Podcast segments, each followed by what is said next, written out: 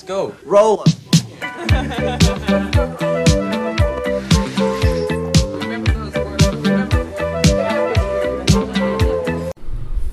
Hola amigas y amigos, les habla Mauricio de Medina y les doy la bienvenida a un episodio más de Aprende, ahorra e invierte.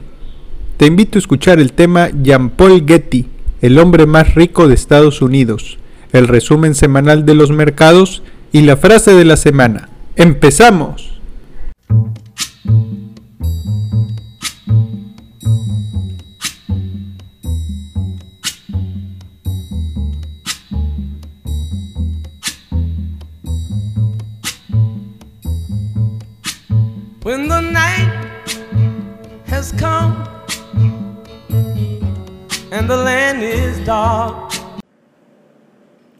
El tema de la semana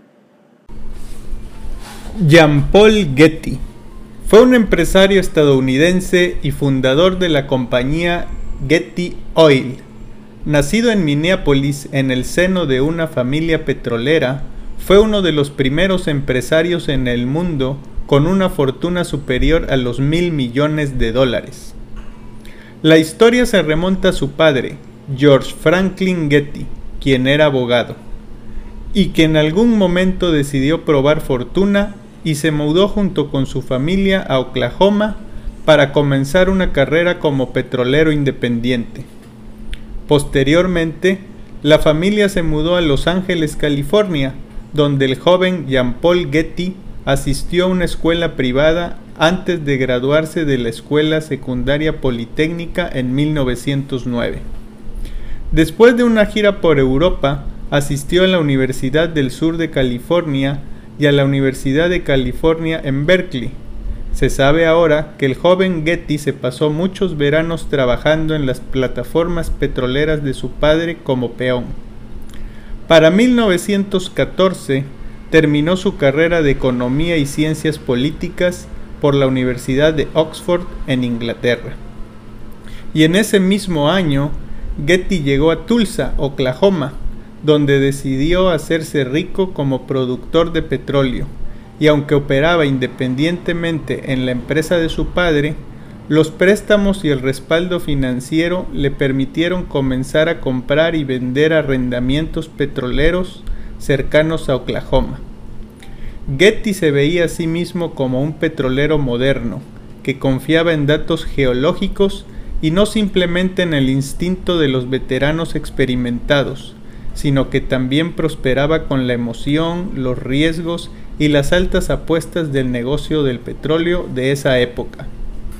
El primer pozo exitoso de Getty llegó en 1916 y para el otoño de ese año, a la edad de 24 años, ya había ganado su primer millón de dólares como agente de arrendamiento.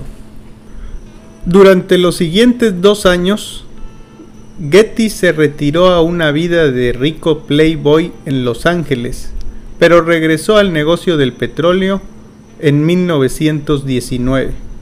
Para esto, la relación con su padre no terminó en buenos términos, ya que se dice que el padre de Getty lo desheredó el mismo día en que Jan cumplió 24 años, no sin antes decirle, los hijos de los ricos no deben ser consentidos ni recibir dinero cuando tengan la edad de valerse por ellos mismos. Y es que su padre, George Franklin, no creía a su hijo lo suficientemente responsable y comprometido como para heredar sus negocios y mantenerlos en pie, dado que el joven Getty se la pasaba de fiesta y tenía una vida bastante desordenada. Pero al joven Getty no le impediría hacer crecer su fortuna, que se debió, en gran medida, a un gran descubrimiento en Medio Oriente. En 1930, Después de la muerte de su padre, Paul Getty se convirtió en presidente de la George Getty Oil Company. Pero su madre heredó la participación mayoritaria, ya que su padre murió molesto con la vida personal derrochadora de su hijo. Durante la década de 1930, Getty siguió varios caminos hacia el éxito tanto a corto como a largo plazo.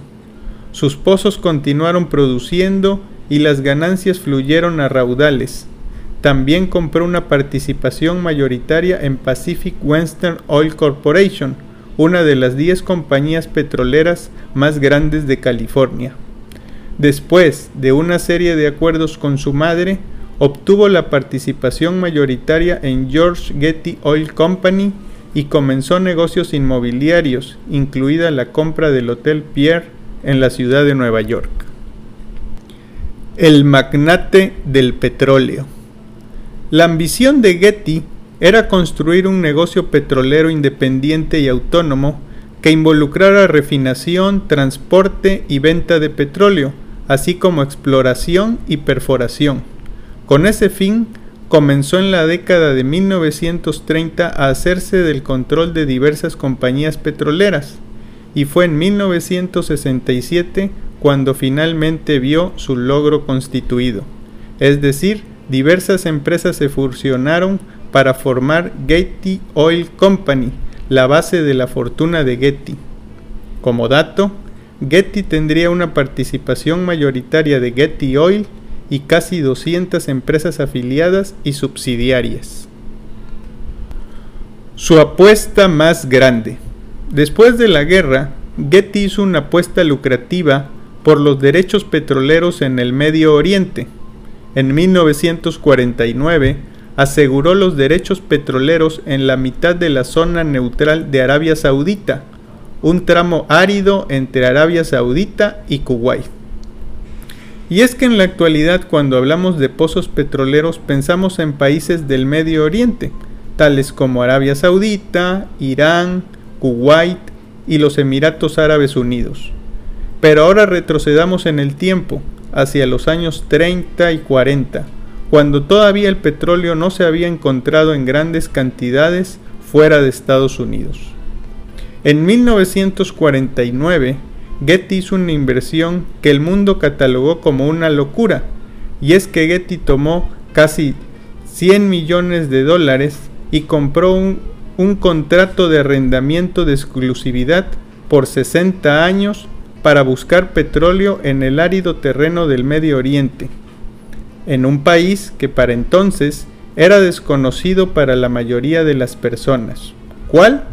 Arabia Saudita.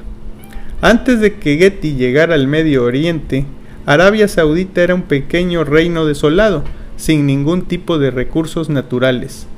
No había ni siquiera agua. El país no representaba entonces más que un terreno árido y desconocido para el resto del mundo. En esa época, el petróleo era asociado a Estados Unidos y no había otra meca que pudiera ponerse a su altura. Como antecedente, tenemos que jamás se había hallado petróleo en el Medio Oriente y tampoco se encontró en los primeros cuatro años de su aventura. Entonces Getty desembolsó otros 30 millones de dólares para seguir buscando el famoso oro negro. Y fue en 1953 cuando la apuesta funcionó y en gran forma. A partir de ese punto en adelante, su pequeña porción de tierra sin valor pasaría a producir 16 millones de barriles de petróleo cada año, lo que transformaría al Medio Oriente para siempre. De esa manera, Getty rápidamente se convirtió en multimillonario. Producto de este descubrimiento, se incrementaría su fortuna y con ello surtiría un fuerte efecto en el Medio Oriente. De esta forma, el país en cuestión empezaría a funcionar cada vez más como una nación rica, tal como se planta actualmente ante el resto del mundo. Por esto es que se dice que los árabes le deben su éxito a Getty, el magnate que tenía desde la cuna un olfato especial para el oro negro. Posteriormente y a lo largo de su carrera empresarial, Getty continuó invirtiendo y reinvirtiendo, su fortuna consistía en dinero en efectivo, obras de arte, acciones, activos en corporativos e inmuebles. Para 1967, Jean-Paul Getty funcionó todas sus compañías en una sola llamada Getty Oil Company, de la cual sería presidente durante toda su vida. Su vida personal. Getty se casó cinco veces y tuvo 15 nietos. Varios de sus hijos cayeron en abusos de sustancias. Dos de sus hijos murieron, uno por suicidio. El caso más notorio fue cuando uno de sus nietos fue secuestrado y Getty se negó a pagar un rescate por 17 millones de dólares, argumentando que tenía otros 13 nietos y que someterse a las demandas de los secuestradores los pondría en riesgo frente a réplicas de este secuestro. Durante cuatro meses hizo caso omiso de la extorsión y cuando le mandaron la oreja ensangrentada de su nieto cedió un poco y negoció un rescate por 2 millones de dólares, no sin antes hacerlo a través de un préstamo hacia su hijo con una tasa del 4% mensual. Era tan cuidadoso del dinero que mandó a construir una cabina telefónica en su mansión para que las personas que quisieran hablar por teléfono tuvieran que ponerle monedas. Él mencionaba que tenía muchas visitas y todas se aprovechaban haciendo llamadas a todas partes del mundo. A mediados del siglo XX, Getty fue declarado el hombre más rico de los Estados Unidos. Getty fue un ferviente coleccionador de obras de arte y mandó a construir en las colinas de Malibú la Villa Getty, basado en las villas de verano del Imperio Románico, y es la réplica de una gran residencia de campo en la bahía de Nápoles que fue enterrada por la erupción volcánica del monte Vesubio en el año 79 después de Cristo. La mayor parte de la villa está todavía bajo tierra, pero los arquitectos de Getty adaptaron un plano a partir de dibujos que datan del siglo XVIII e incorporaron al diseño casas antiguas similares a las que se tenían en las cercanías de Pompeya y Herculano. Getty, por su parte, alcanzó a publicar una autobiografía titulada Como yo lo veo y unos ensayos titulados Cómo ser rico. De ahí se desprenden dos citas. Yo prefiero el 1% del esfuerzo de 100 personas que el 100% de mi propio esfuerzo. Mi secreto para ser rico, levantarme temprano, trabajar hasta tarde y encontrar petróleo. El llamado rey del petróleo murió a los 84 años en 1976, dejando alrededor de 200 empresas, entre las que se encuentran hoteles, inmuebles, bancos, compañías eléctricas, gasolineras y cadenas de cafeterías de lujo. Deja también una colosal colección de obras de arte que ahora son exhibidas en el Museo Getty de Los Ángeles y una fortuna entre 3 mil y 4 mil millones de dólares. Mis breves comentarios. Sin lugar a dudas es una historia de luces y sombras. Por un lado se tiene un éxito empresarial descomunal a costa de enormes riesgos y por otro lado el personal. Jean-Paul Getty no solo pasó a la historia como uno de los millonarios más grandes, sino como un ser más odiado que amado. En mi entender creo que en el mundo actual, que está basado en conocimiento y tecnología, no volveremos a ver a un magnate de esta magnitud teniendo como base recursos fósiles. Pero las historias tienden a repetirse con otros actores, de ahí que es importante conocer la dualidad de las personas y su historia con el único propósito de rescatar las cosas buenas y aprender de los errores para no cometerlos.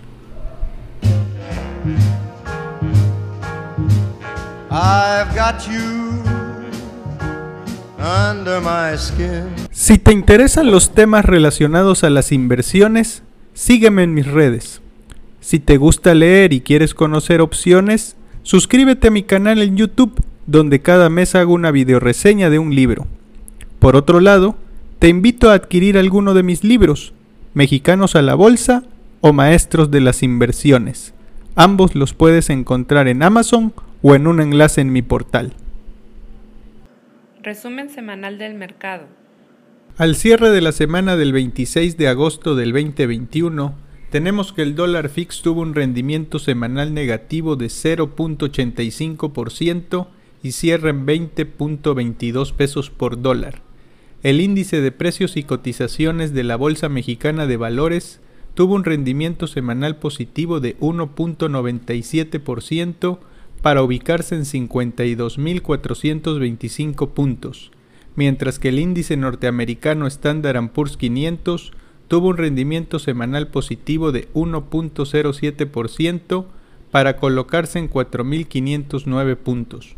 Por otro lado, en la semana, el Z28 días se ubicó con una tasa nominal del 4.49%. La inflación se muestra en 5.81% y la tasa de referencia en 4.5%.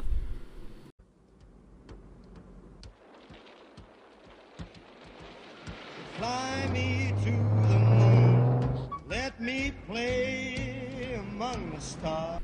El dinero es como abono. Tienes que esparcirlo o huele mal. Jean-Paul Getty